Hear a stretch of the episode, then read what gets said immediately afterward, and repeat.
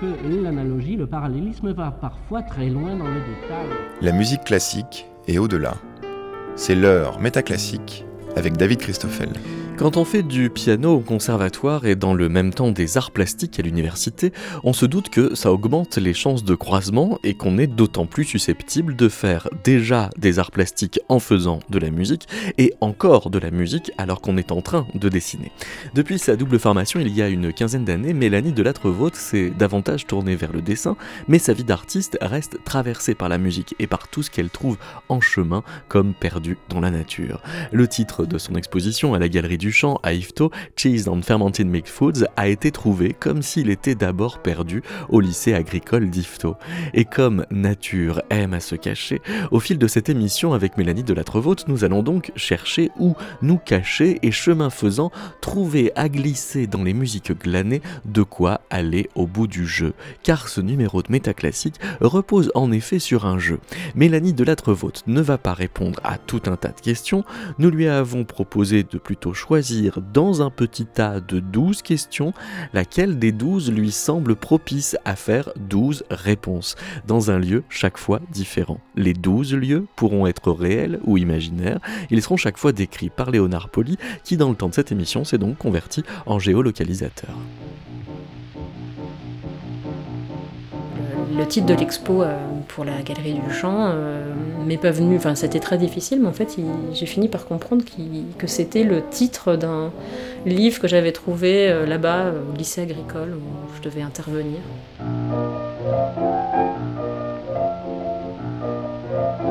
Je m'en suis pas rendu compte tout de suite, mais en tout cas, à un moment donné, j'ai eu le, le déclic que ça devait être le titre de l'exposition, le titre de ce livre.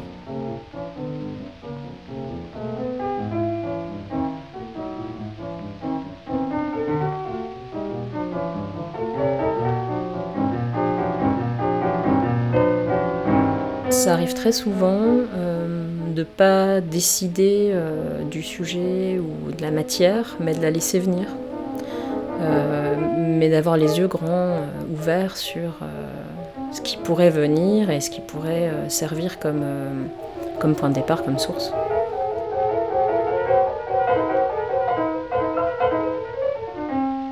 Alors le petit jeu pour commencer, c'est je vous mets des débuts de, de considération que Marcel Duchamp a pu avoir à la radio et vous complétez. Vous comprenez, le grand artiste, généralement, est, a beaucoup de chance, en plus. Quand il sort, il sort parce que les conditions de la société l'aident à sortir. vous C'est de la chance quand même, généralement, appelez ça comme vous voudrez, mais c'est quand même de la chance. Il y en a d'autres. Qui ont moins de chance, sans doute. Je suis assez d'accord avec ce qu'il dit sur la chance. Euh, ou plutôt euh, sur les, euh, le phénomène de bonne rencontre, de guide, euh, pas forcément une personne ou pas forcément euh, une incarnation, mais peut-être beaucoup d'intuition sur ce qu'il faut faire ou plutôt où il faut aller. Donc vous avez un sentiment de chance J'ai un sentiment de chance. Et je le dis souvent, j'ai eu la chance de, de trouver ces objets sur mon chemin. Mais c'est donc une chance que vous produisez bah, J'étais là au bon moment bon endroit. Je ne savais pas très bien ce que j'allais faire euh, dans ce lycée agricole et je ne savais pas très bien la forme que, ça pouvait avoir, un lycée agricole. Euh, le fait que ce soit un bâtiment assez ancien, je me disais qu'il y avait peut-être euh, la possibilité de trouver des choses bizarres qui pourraient être des bonnes sources pour les dessins, mais j'avais aucune idée du type de source.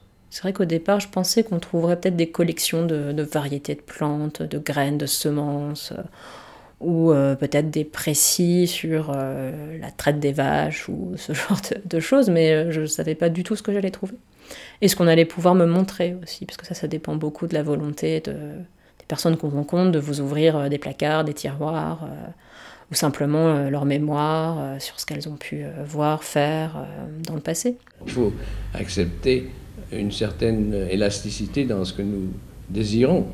Mais enfin, il y a une chose certainement qui existe, c'est de, pour ainsi dire, laisser, si vous voulez, ouvrir la porte et laisser, au lieu de contrôler tout ce qu'on fait par des mots, en expliquant ce qu'on va faire ou ce qu'on voudrait faire. N'expliquez rien, laissez, laissez faire. Mhm. c'est un peu embêtant parce que je, suis absolument d'accord aussi avec cette, cette, idée. Je déteste devoir expliquer euh, pourquoi j'ai dessiné telle forme et de telle façon, et je me l'explique pas moi-même, donc. Euh, et j'ai surtout pas envie de savoir pourquoi j'ai fait ça. C'est-à-dire que c'est une prudence de ne pas se l'expliquer alors? Je sais pas s'il s'agit d'une prudence, mais plutôt d'être un peu embêté par l'idée de, de, voir. Euh, il y a une forme de parce que Duchamp, il parle d'une élasticité dans ce que nous voulons. Hmm. Il faut que le désir soit élastique? Bah, le contraire de l'élasticité, ce serait une forme de rigidité. Moi, ce qui est le moteur un petit peu de mon, envie de dessiner, enfin déjà c'est l'envie qui, est moteur, c'est euh, presque une forme d'enchantement. Je ne sais pas où le dessin me mène. Donc je le suis et puis je verrai bien ce qui se passe, mais je sais absolument pas ce qui va se passer sur la feuille de dessin, même au moment où je dessine.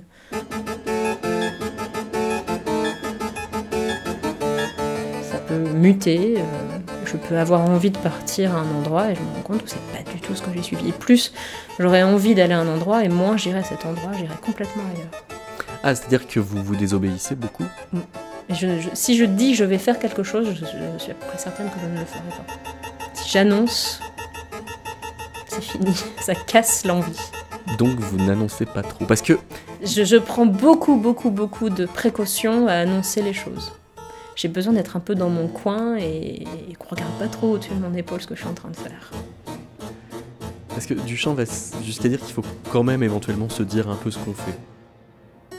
Qu'on puisse au moins en jouir un peu, n'est-ce pas, savoir ce qui se passe, mais d'une façon très, très euh, respectueuse, si vous voulez, et non pas en imposant les mots pour définir ce qui vous sort, qui sort de cet inconscient. Dès l'instant que vous y mettez des mots, ça, vous, gâchez tout. Donc faut pas trop mettre des mots, mais faut savoir un peu ce qu'on fait quand même. On peut se faire confiance. Il y a une part de soi qui sait, et une part de, soi qui sait pas, et qui regarde, et qui, fait confiance à l'autre part. C'est un petit peu comme le rêve, quand on commence à écrire ses rêves, quand on fait un rêve euh, très enthousiasmant, et ben, en tout cas pour ce qui me concerne, j'ai pas du tout envie de l'écrire, alors que j'aimerais me souvenir de ce rêve et rester dans ce rêve. Et je sais très bien que si je ne laisse pas une trace, il va disparaître. On peut absolument pas se souvenir de, de rêves sur des grandes temporalités. Mais l'écrire et donc euh, le regarder avec, euh, avec une forme de pragmatisme, c'est un petit peu l'aplatir. Peut-être que euh, commencer à trop analyser soi-même ce qu'on dessine ou ce que l'on crée en général, c'est un petit peu comme aplatir de flottant. Ah les rêves se mettent à s'adresser euh, à la rédactrice de, des rêves que vous êtes devenus. On mm, mm. On rêve pas de la même façon quand on écrit ses rêves, c'est certain. Et alors, est-ce qu'en musique c'est pareil Est-ce que les musiques que vous aimez sont celles qui désobéissent à vos attentes? Je ne sais pas quelles sont mes attentes en musique. Est-ce que les, musiques oui, qui, qui ne disent pas où elles vous emmènent, vous emmènent mieux? C'est une question complexe. Est-ce qu'on peut savoir vraiment... Euh, on le sent. Ou ne pas le savoir où on est emmené quand on connaît très bien une musique? Est-ce que c'est la découverte d'une musique qui fait qu'on est un peu perdu Ou est-ce que c'est plus on écoute une certaine musique et plus on est dans l'idée qu'elle nous emmène euh, toujours ailleurs. Il y a des musiques qui nous emmènent toujours au bon endroit. Hein,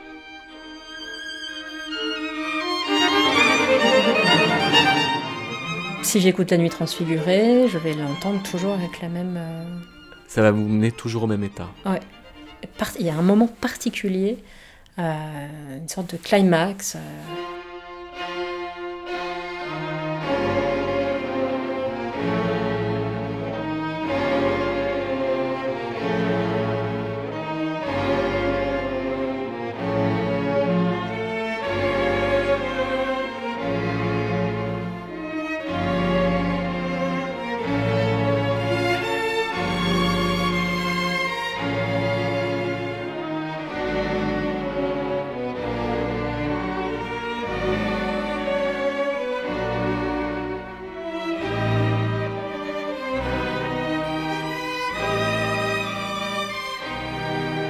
Vous pensez que c'est votre climax ou celui de la musique? Euh, Sans doute un peu les deux, pour cette pièce-là en particulier. Mais ça peut, ça peut encore rejoindre cette discrétion que j'ai prise euh, directement qui est le plaisir. C'est que certaines musiques qu'on n'aime pas, quand on les réécoute euh, beaucoup plus tard, on se rend compte qu'en fait on les adore.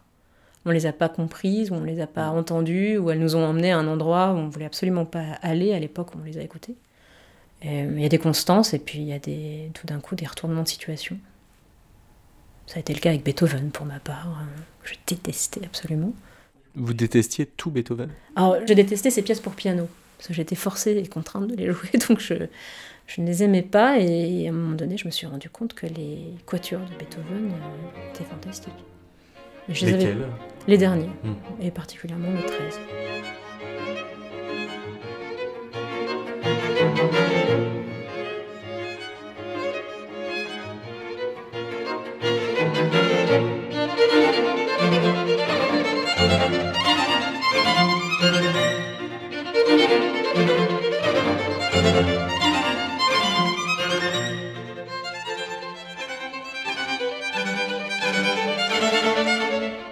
Mais par exemple, Bartok aussi, c'est un compositeur que je suivrai. Il m'emmène peut-être pas toujours au même endroit, mais les microcosmos. Il y a eu une interprétation assez drôle euh, d'une claveciniste, Huguette Dreyfus, qui les a euh, enregistrés au clavecin. Pas tous, pas l'intégrale, mais certaines pièces. je trouve qu'au clavecin, ça prend encore une dimension euh, différente. Ça grouille, c'est piquant. je trouve ça très à propos pour ces pièces.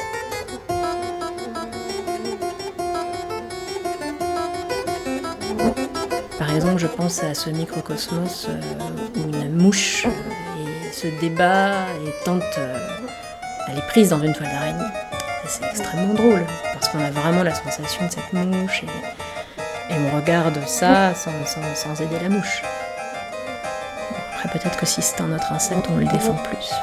Peut-être que la mouche, on, la défend moins, je sais pas. Vous avez déjà sauvé un insecte? Beaucoup.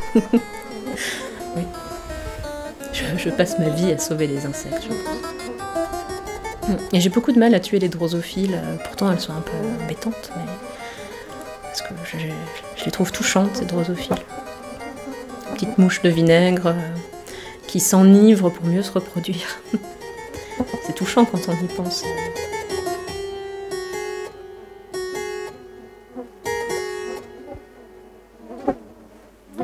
Question numéro 1.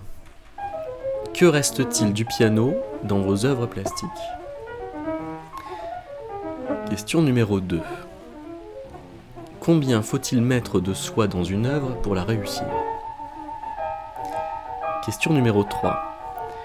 Quand on a deux raisons de changer et qu'on perd la deuxième, est-ce que la première compte un peu moins?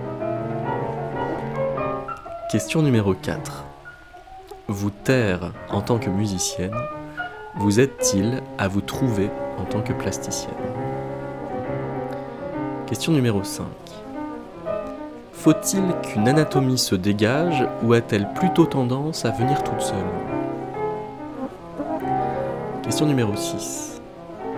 Que peut-on vraiment dire quand on dit toute la vérité Question numéro 7. Que devons-nous aux animaux Question numéro 8 pourquoi 12 ne vaut pas toujours mieux que 9 Question numéro 9.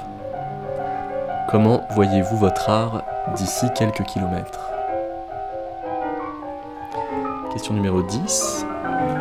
Que penser de la phrase de Gustave Roux dans l'usage de l'automne? Non pas seulement le soleil, mais le monde entier, bien que plus sournoisement, aveugle qui le fixe. Question numéro 11. Jusqu'où la vue fait-elle bien de s'étendre? Question numéro 12.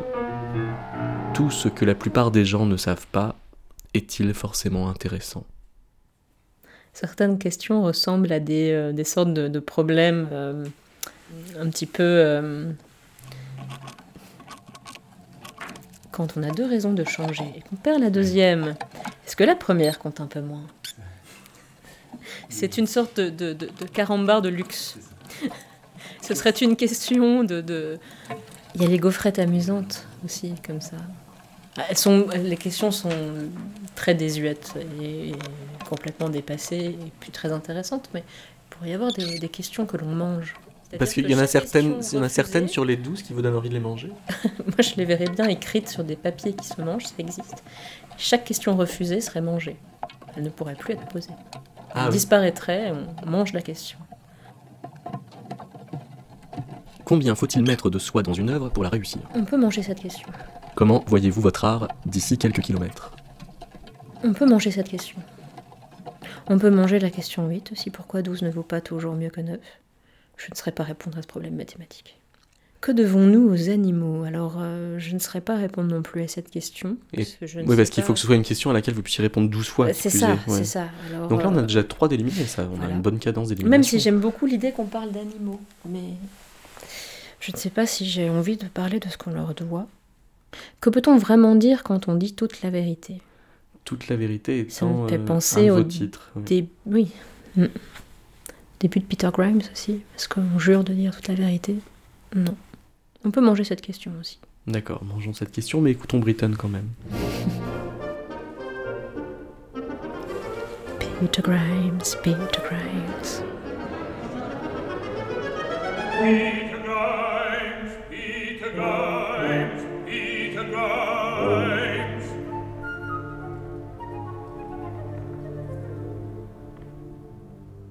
Peter Grimes, we are here to investigate the cause of death of your apprentice, William Spode, whose body you brought ashore from the boat boy Billy on the 26th Ultimo.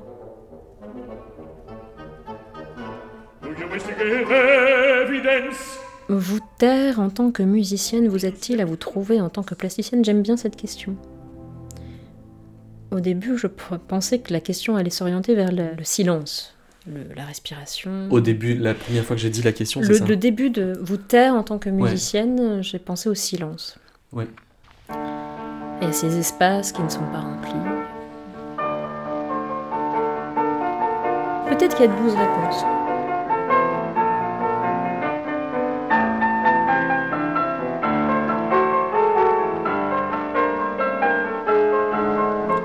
assis sur un tapis blanc de papier, sans forme et à l'ombre, mais moins que d'habitude, parce que d'habitude on voit presque rien, la lumière est vraiment très rare, mais là il y a de la lumière.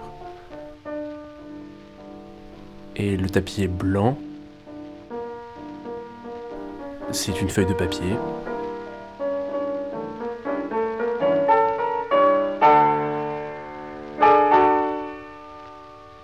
Quand on pense feuille de papier, euh, on pense euh, à une feuille blanche. C'est-à-dire quelque chose qui est un espace euh, de possible où on peut écrire, on peut tracer, on peut raconter quelque chose. Et donc c'est un espace finalement vierge. Parce que le, le blanc de la feuille de papier convoquerait d'office le mutisme de la musicienne. Non, au contraire. La manière dont je dessine, c'est très sonore. Les crayons que j'utilise sont tellement secs que le tracé du papier est très sonore. Et euh, ça peut ressembler à un arroseur automatique, ou une cigale, un insecte encore, ou quelque chose d'assez âpre, mais c'est très sonore. Et dans cette feuille blanche, il n'y a vraiment mais pratiquement jamais de fond. Donc c'est comme un espace qui n'a pas de pesanteur, qui tout flotte. Et euh, les formes vont être tracées, mais euh, avant qu'elles ne soient tracées, euh, elles n'existent pas encore. Peut-être elles existent dans un lointain, mais elles n'ont pas encore fait leur apparition. Et elles vont être nourries, pétries de, de plein, de vide, de forme pleine et de d'absence de forme pleine. J'ai souvent pensé que si je retranscrivais euh, en musique, enfin, la, la musique, une musique sans silence sur une feuille de papier, ce serait un une sorte de cluster, ce serait un, Alors peut-être choisissons le lieu de la deuxième réponse. De la feuille de papier, nous nous déplaçons vers le secrétaire. Et dans ce secrétaire, il y a plusieurs tiroirs, mais on n'en choisit qu'un seul. On se trouve maintenant à l'intérieur d'un des tiroirs du secrétaire, dans lequel euh, on trouve des phrases. Ce sont des phrases peut-être de musique, peut-être des phrases écrites, peut-être des phrases simplement dites à l'oral. Et hum, c'est comme si on était tous les trois et ces phrases-là dans le noir, dans ce tiroir. On ne se parle pas, mais euh, il doit advenir quelque chose entre nous. Il y a toujours cette feuille posée à côté, donc on s'en souvient, mais on, on finit par l'oublier à cause de l'ombre dans laquelle on est plongé. Et on va finir par discuter avec ces phrases, échanger avec elles, peut-être hein, en tout cas, mais euh, toujours dans le silence de ce. Et c'est là que va donc pouvoir arriver la deuxième réponse à la question. Vous taire en tant que musicienne, vous êtes-il à vous trouver en tant que plasticienne? Eh bien, je ne me tais jamais en tant que plasticienne. Et la part de musicienne euh, ne disparaît pas. Elle est toujours là. Finalement, il s'agit de composer. Ça n'a pas beaucoup d'importance que l'on compose avec une feuille de papier et des sources, ou que l'on compose avec une feuille de papier et possiblement des timbres, euh, des rythmes, des textures, euh, des accords, euh, une mélodie. C'est peut-être juste une question de forme, mais c'est la même chose, il s'agit de composer avec. La différence peut-être si l'on compose musicalement, c'est qu'on peut interpréter, on peut donner à entendre, mais on peut aussi faire en sorte que quelqu'un d'autre interprète écrire pour quelqu'un et la musique qui en sortira viendra euh, de l'interprétation d'une autre personne. Alors pour le dessin, c'est un peu plus compliqué de composer une partition qui serait interprétée par, euh, par quelqu'un. Mais en réalité, je l'ai déjà un petit peu fait, puisque ça m'est arrivé de, confier des dessins à un compositeur et que ce compositeur euh, en écrive une musique. Et ce qui est amusant, c'est que l'idée n'est pas venue de moi. Ce compositeur a vu des dessins dans un, dans un musée exposé et a entendu une musique. Il ne savait pas que j'étais musicienne, euh, que j'avais pu apprendre euh, quelques bribes de composition. Donc c'est des musiques qu'il n'a pas réellement composées, elles lui ont été comme dictées par votre dessin. Est-ce qu'on compose euh, Est-ce que ça vient pas de quelque part Je ne sais pas. Toujours est-il que cette personne m'a écrit en me disant qu'il avait entendu des musiques en voyant mes dessins. Donc là, j'avais l'impression d'avoir été un peu euh, découverte.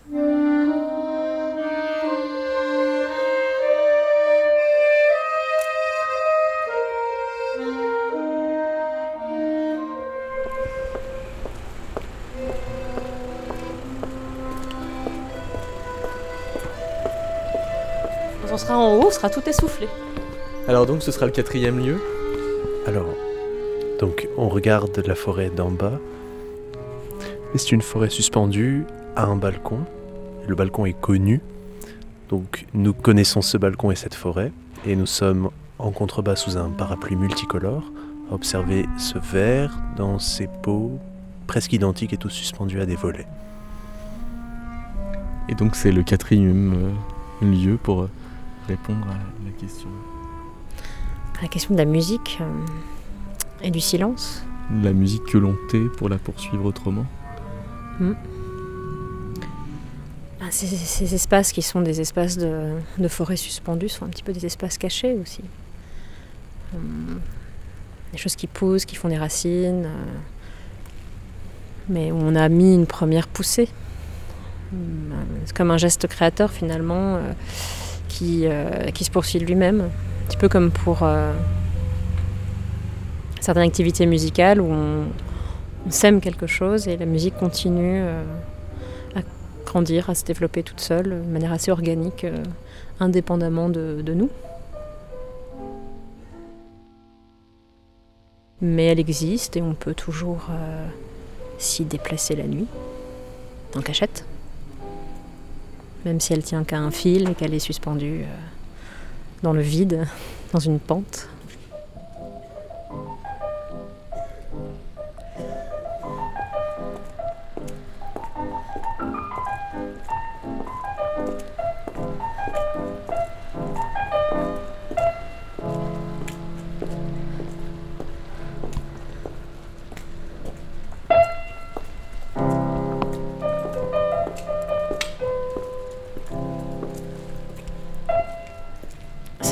Avoir ou ne pas avoir un âge. Je suis parfois assez incapable de dire quel âge j'ai.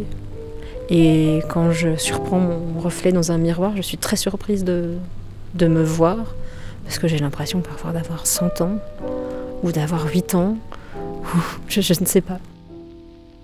Je me surprends avec le reflet à me dire que peut-être ce reflet indique quand même un âge, mais pas forcément celui euh, que j'imaginais avoir. Donc je pense que je voyage assez souvent dans, dans des temporalités euh, complètement indéfinissables. Est-ce que votre âge, quand vous répondez pour la cinquième fois, est à peu près le même que l'âge que vous aviez quand vous répondiez pour la deuxième fois, quand on était dans le secrétaire? Est-ce que vous vous souvenez de l'âge que vous aviez dans le secrétaire C'est ce que j'étais en train de me demander. Je, je ne sais plus quel âge j'avais dans le secrétaire.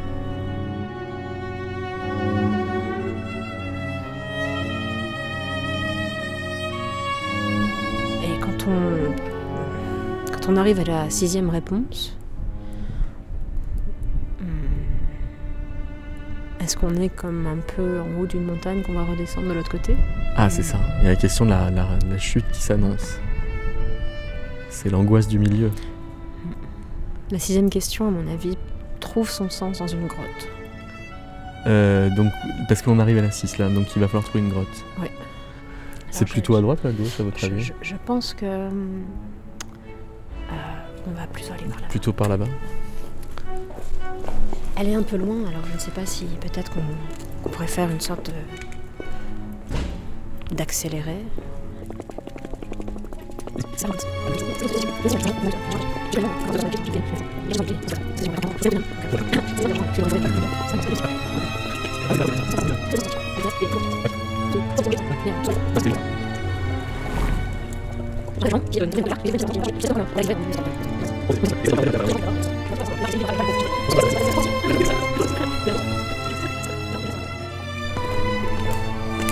Ça, c'est c'est plus euh, problématique. Retrouvez votre jeunesse.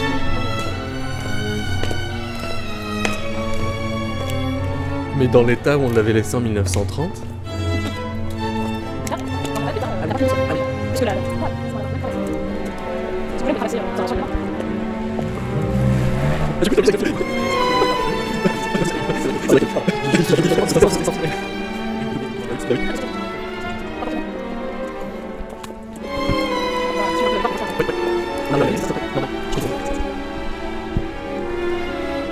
Là, on rentre encore dans un, dans un autre espace-temps.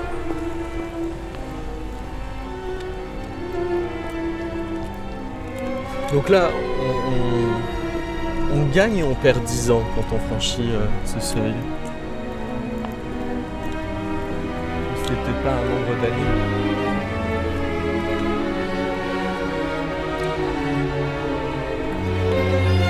Il y a un côté magique.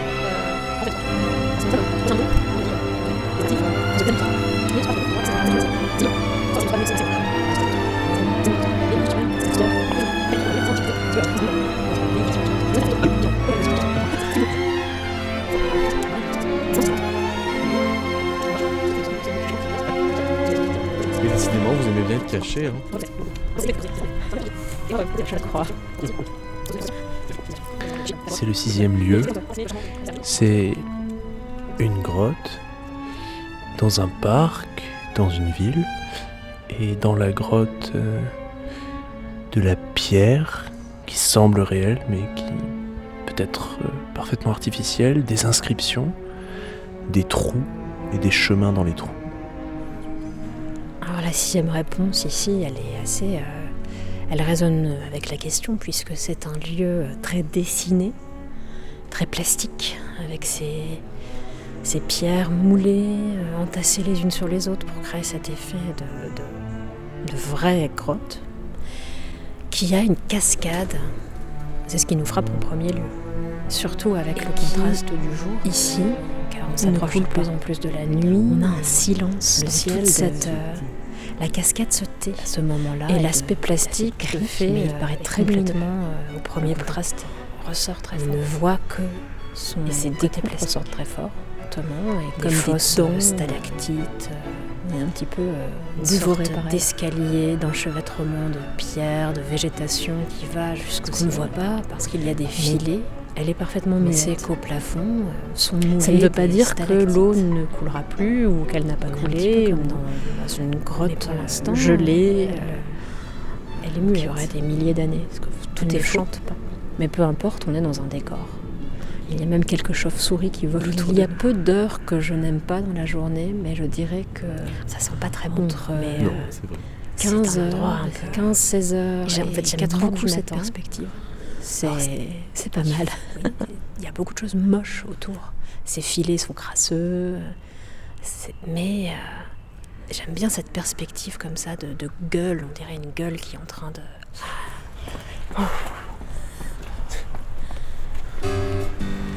Mais cette esthétique-là euh, m'inspire énormément. Ce côté euh, coulant, ce côté beaucoup trop. Organique, très. euh, et en même temps, on ne peut pas toucher, on ne peut pas y accéder. C'est comme regarder des nuages. euh, vous pourrez regarder les nuages de toutes vos forces, jamais vous n'arriverez à mettre le doigt dessus. Peut pas toucher la matière. Alors après avoir euh, pris tout droit dans un hall tout blanc, nous avons tourné à droite dans des salles qui craquent et on a traversé comme ça les salles, les salles qui craquent les unes après les autres, pour arriver dans un, salon, un salon assez moyen, avec de quoi s'asseoir, de quoi s'allonger et de quoi se tenir debout, et une vitrine, une vitrine où on imite on imite ou on modélise peut-être, ou on falsifie la nature et les animaux pour mettre d'autres euh, natures et d'autres animaux dedans. Et c'est dans cette pièce qui craque un peu moins que les autres qu'on peut répondre une septième fois à la question. Ou ne pas vraiment y répondre, puisque euh, de cette question, de ce point de départ de musicienne qui se tait, peut-être un peu pour laisser parler la plasticienne, on a fini par chercher des cachettes. Et ici, nous sommes dans un musée où les cachettes sont nombreuses. Peut-être même le musée en, en lui-même est une cachette géante. On pourrait presque faire euh, tapisserie, on pourrait essayer de se confondre dans les murs euh, recouverts de tissus et ornés en tout point, en tout sens de peinture qui représentent des scènes de chasse. Euh, Ah, on pourrait se camoufler en fait. on pourrait essayer de rentrer dans ce décor euh, par le camouflage. Qui serait un roseau euh, ou un gibier ou un tronc d'arbre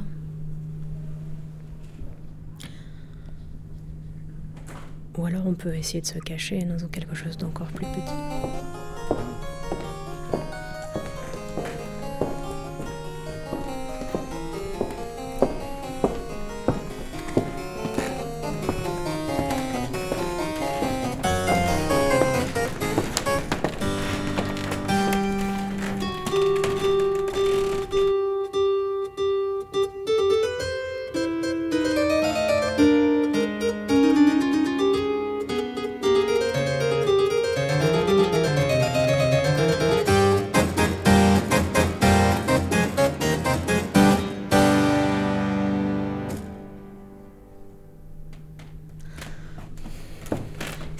Une des premières choses que, que j'ai pu dérober, euh, en tout cas dont je me souviens euh, avoir dérobé. Euh, je devais peut-être avoir deux ans et demi, trois ans. Et il y avait plein d'animaux dans une grande bassine. Et il y avait un petit canard bleu à l'intérieur. Et je l'ai, je pouvais pas le laisser. Donc je l'ai caché dans mon vêtement. Et depuis, je me suis rendu compte qu'il y avait des canards euh, sur mon chemin un peu partout. Je rencontrais souvent des canards. Un des dessins récurrents que je faisais aussi enfant, c'était un épagnol breton avec un lapin mort dans la gueule. Je ne dessinais que ça, entre l'âge de 4 ans et 6 ans. Et après, je me suis arrêtée.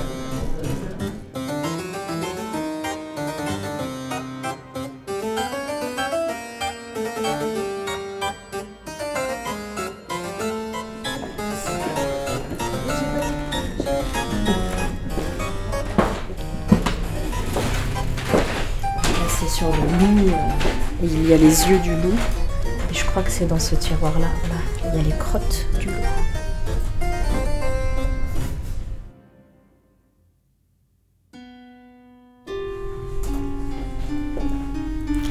Et en fait, je me rends compte qu'il y a une cachette dans la cachette. Alors, c'est, pas vraiment une pièce cachette, mais c'est quand même une petite pièce un peu, à part, avec un portrait de fauconnier. Mais les faucons ont, euh, ont un chaperon, qui est une sorte de petit bonnet qu'on leur met euh, sur la tête, qui leur cache justement le regard. J'étais en train d'imaginer si euh, ça pouvait fonctionner pour nous, de nous mettre un- une sorte de bonnet ou de casque sur la tête pour oublier le monde extérieur et se tranquilliser. Mais il y a des petits euh, caissons d'isolation sensorielle qui Oui. semblent avoir plus ou moins cette fonction. Ou alors, euh, d'une certaine façon, le fait de se mettre dans une cachette, C'est déjà. oui. c'est une forme de chaperon.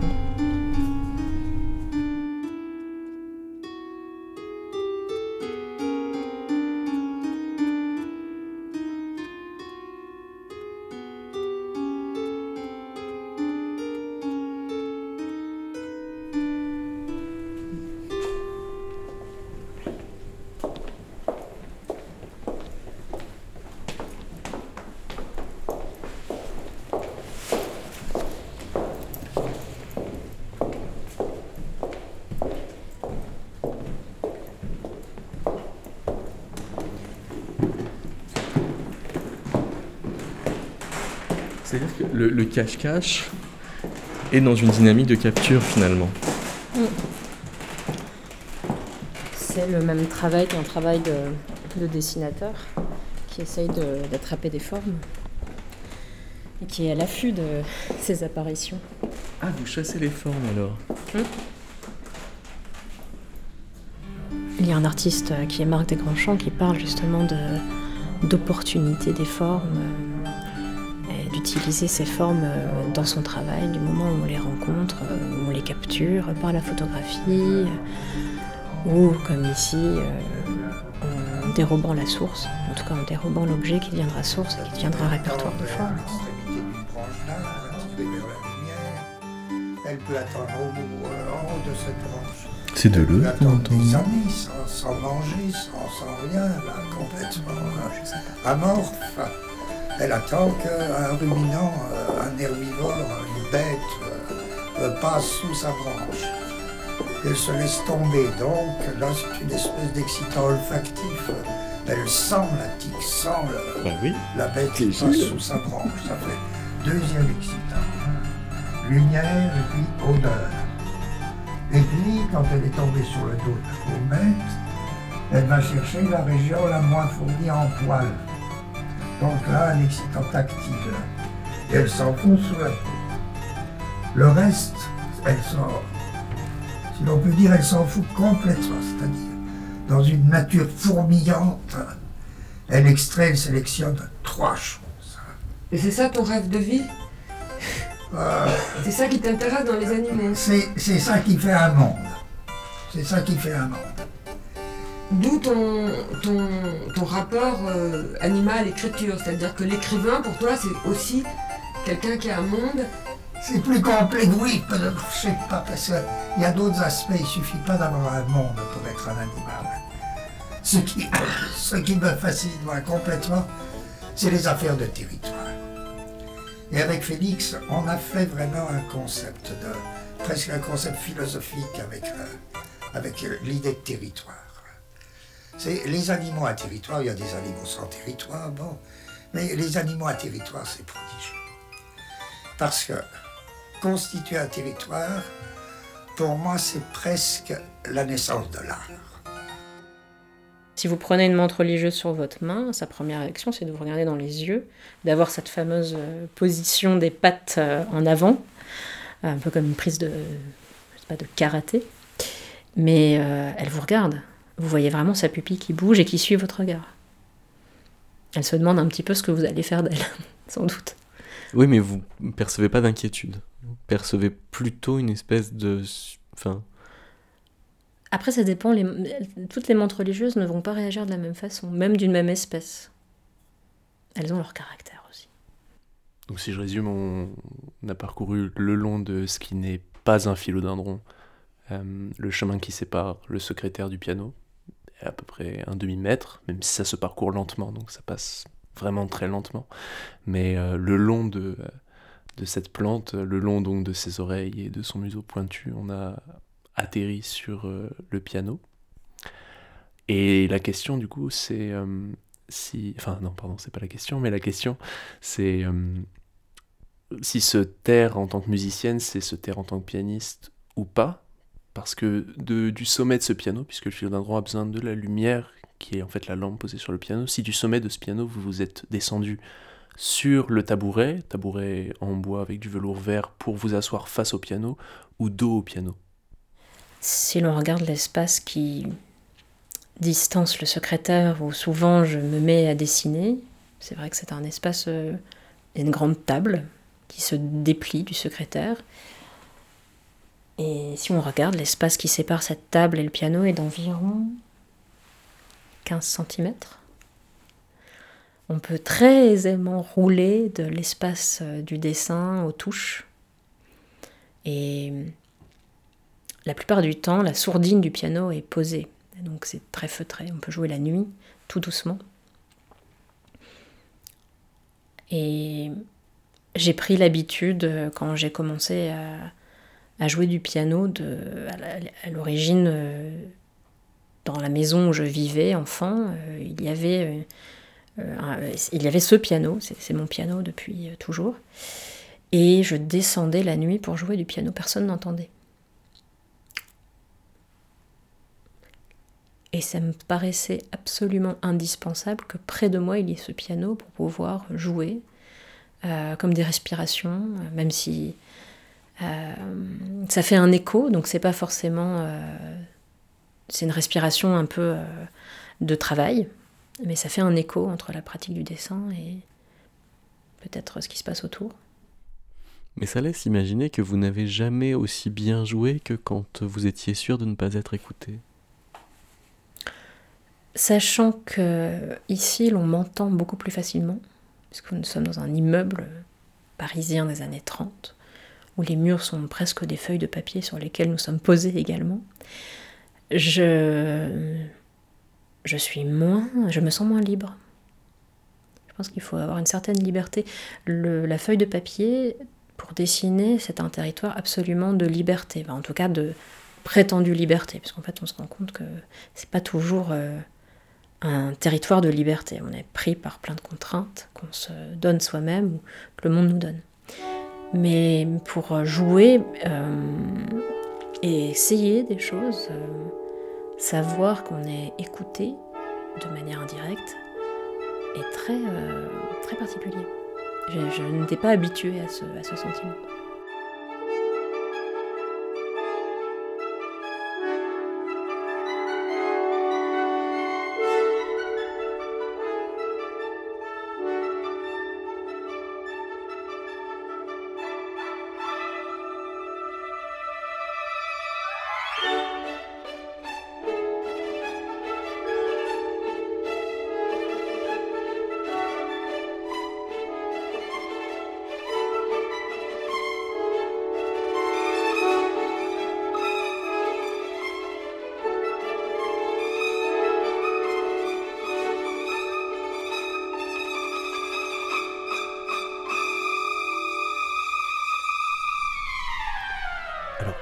Souvenez, on s'était caché pas très loin d'un.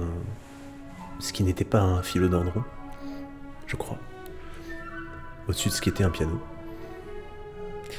Et maintenant, nous avons trouvé une autre forme étrange qui n'a de ressemblant, de commun avec euh, ce qui n'était pas un philodendron donc euh, précédemment, et eh bien le fait que peut-être c'est une plante.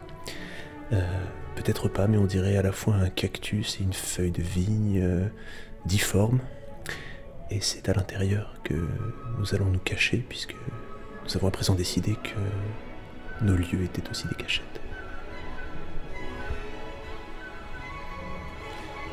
Si on devait se cacher à l'intérieur, il nous faudrait sans doute remonter le socle et réussir à rentrer sur cette sorte de feuille de vie, en effet. Ce qui pourrait être intéressant, c'est de se mettre à l'intérieur de ce tube qui ressemble un peu à une poche intestinale ou un estomac. Un peu aussi les tubes qui composent les plantes carnivores. Et en rentrant à l'intérieur, il y a des toutes petites ouvertures qui sont sans doute dues au vieillage de cette, cet objet. On pourrait presque apercevoir ce qui se passe de l'intérieur à l'extérieur grâce à ces toutes petites craquelures. Et la matière qui est très fine euh, nous enroberait, on serait finalement euh, éclairé, on serait lové dans cette espèce de, de matière translucide, un petit peu dégoûtante parce que craquelée, il y a comme des petits pics qui sortent du haut de cette forme, comme des poils qui seraient très très agrandis. Ce serait intéressant de savoir quelle sonorité on entendrait à l'intérieur. C'est bien du papier mâché. Hein. Euh, Alors si on regarde la composition, effectivement, papier mâché, bois, gaz, gélatine. Probablement que cette partie dans laquelle on pourrait rentrer est faite de gélatine. Donc effectivement, le côté transparent.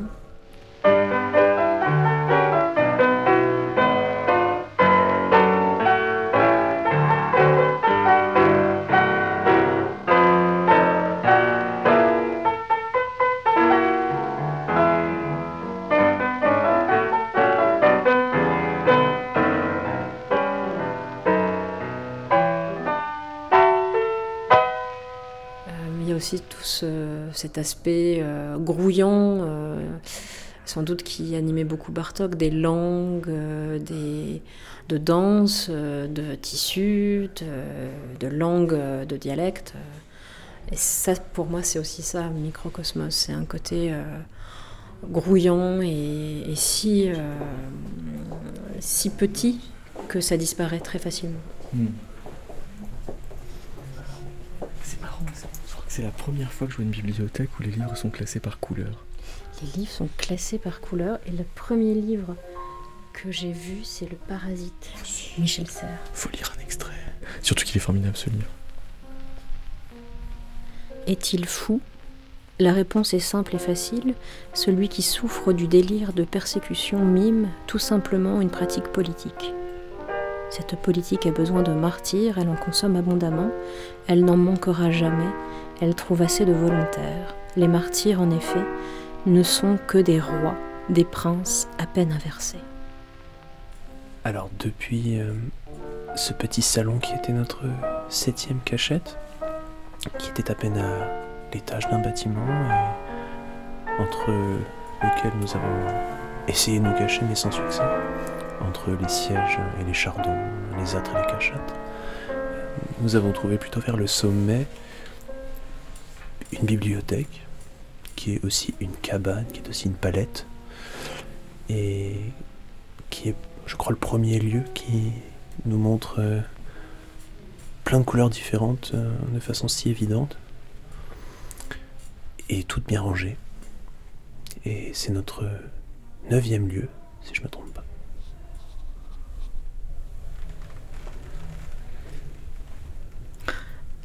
Est-ce que c'est une cachette propice pour rester enfermé ici? Est-ce qu'on est suffisamment bien caché pour euh, dévorer cette bibliothèque? Est-ce qu'on peut se cacher entre les livres Entre les pages Finir comme un végétal ramassé puis compressé à l'intérieur d'un ouvrage qu'on n'ouvrira pas avant des années? On nous retrouvera tout aplati, desséché, mais assez bien conservé. À l'abri de la lumière, bien sûr, et du regard. Mais si on mange sa cachette, qu'est-ce qui se passe? Certaines espèces mangent leur cachette pour être plus forts et en recréer d'autres. Par exemple, si l'escargot perd sa coquille, Ça peut lui arriver d'avoir une coquille cassée, écrasée, ce qui est pour ma part une de mes plus grandes angoisses, c'est de marcher sur un escargot. Euh, si vous voulez l'aider euh, à reconstruire sa coquille, sinon il, mourra, il faudra lui donner sans doute à manger de la coquille d'œuf, par exemple, broyée avec un peu de farine. Et en reconsommant cette matière, il arrivera à se recréer une coquille, certes pas aussi belle. Ce sera une coquille biscornue, assez, euh, assez lointaine de la réalisation première, mais il arrivera à se refaire une coquille. Donc sa, sa cachette.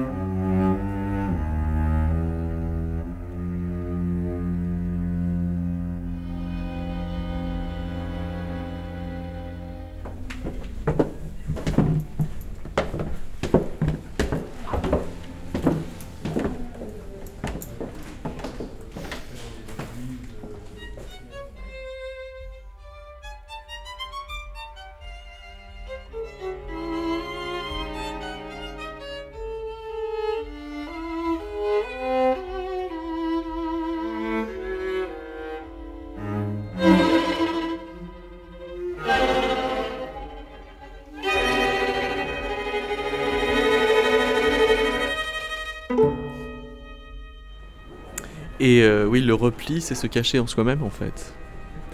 Le repli, c'est euh, se cacher en soi-même, c'est se euh, c'est s'envelopper finalement d'une peau transparente ou d'une peau invisible plutôt. Et d'attendre d'en sortir comme l'insecte sort de sa métamorphose. Ça peut prendre longtemps.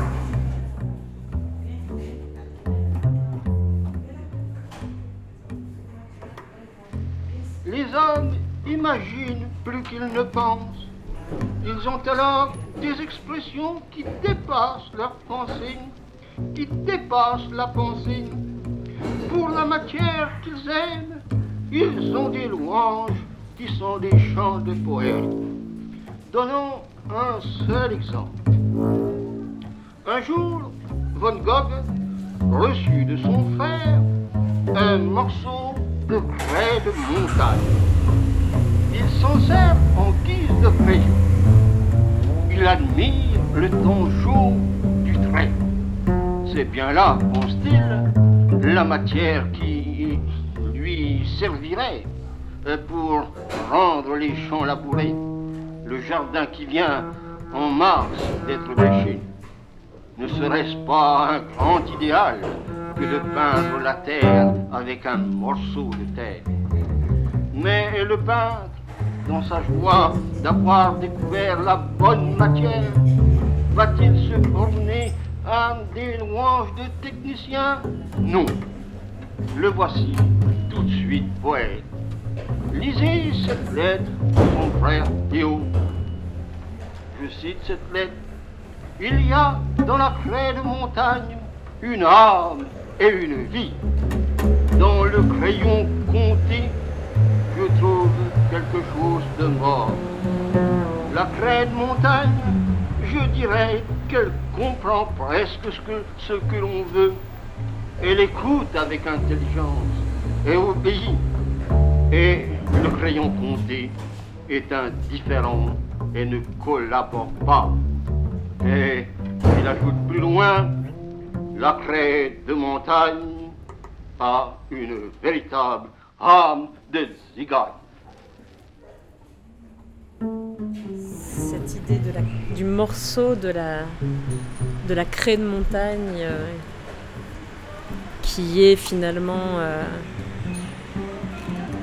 poétique et vivante et le, crayon de Comté est mort et ne peut pas euh, amener Van Gogh à la création parce qu'il est issu d'un procédé mécanique c'est une idée qui est assez géniale. Que l'artiste finalement aurait besoin de, la matière originale, de l'élément, pour pouvoir euh, bien sûr euh, lui aussi transformer cette matière en autre chose, mais il faut que ça part d'une matière organique et avec un cœur finalement, avec un organisme propre. Donc ça veut dire de décrire avec, enfin de dessiner avec de la bave d'escargot avec euh, des parties de son corps.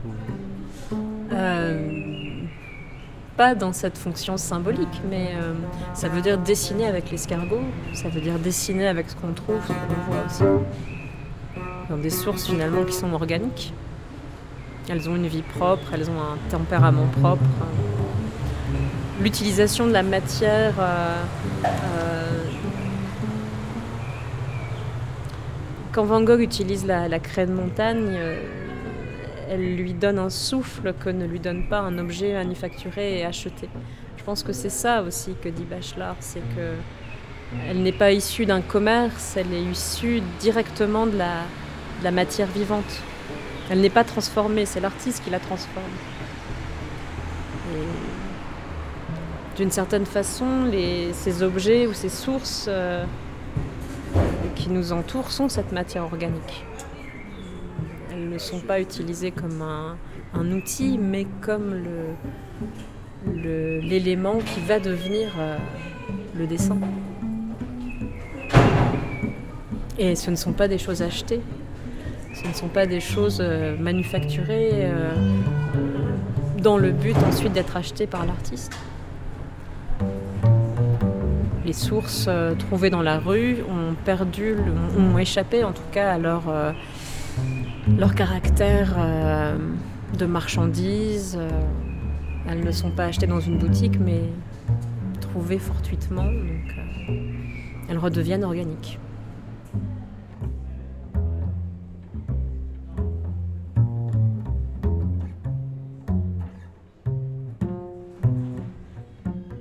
Et Jonas?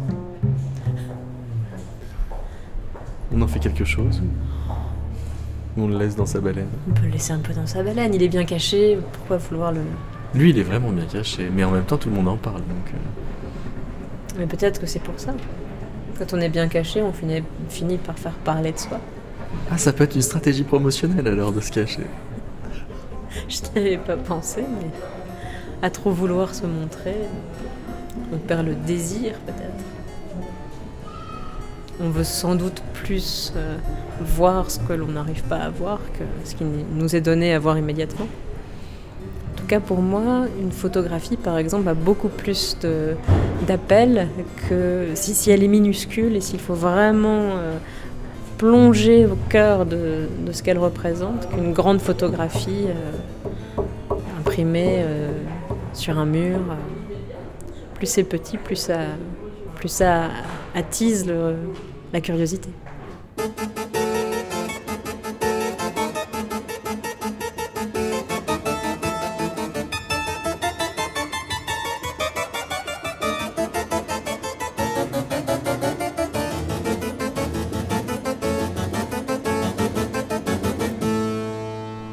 Alors c'est notre douzième et dernier lieu.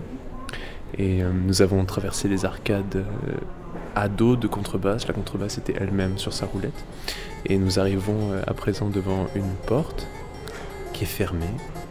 C'est bien dommage. Et c'est ici que nous allons achever notre question une deuxième fois. Mais étions-nous derrière De quel côté? Peut-être que, comme un miroir, d'autres personnes se disent la même chose derrière cette porte. Elle est bien fermée, c'est bien dommage, on entend de la contrebasse, on entend des personnes en train de parler, ça a l'air très intéressant. Bien dommage, c'est fermé. Où étions-nous vraiment par rapport à cette porte? Y a-t-il un bon et un mauvais côté?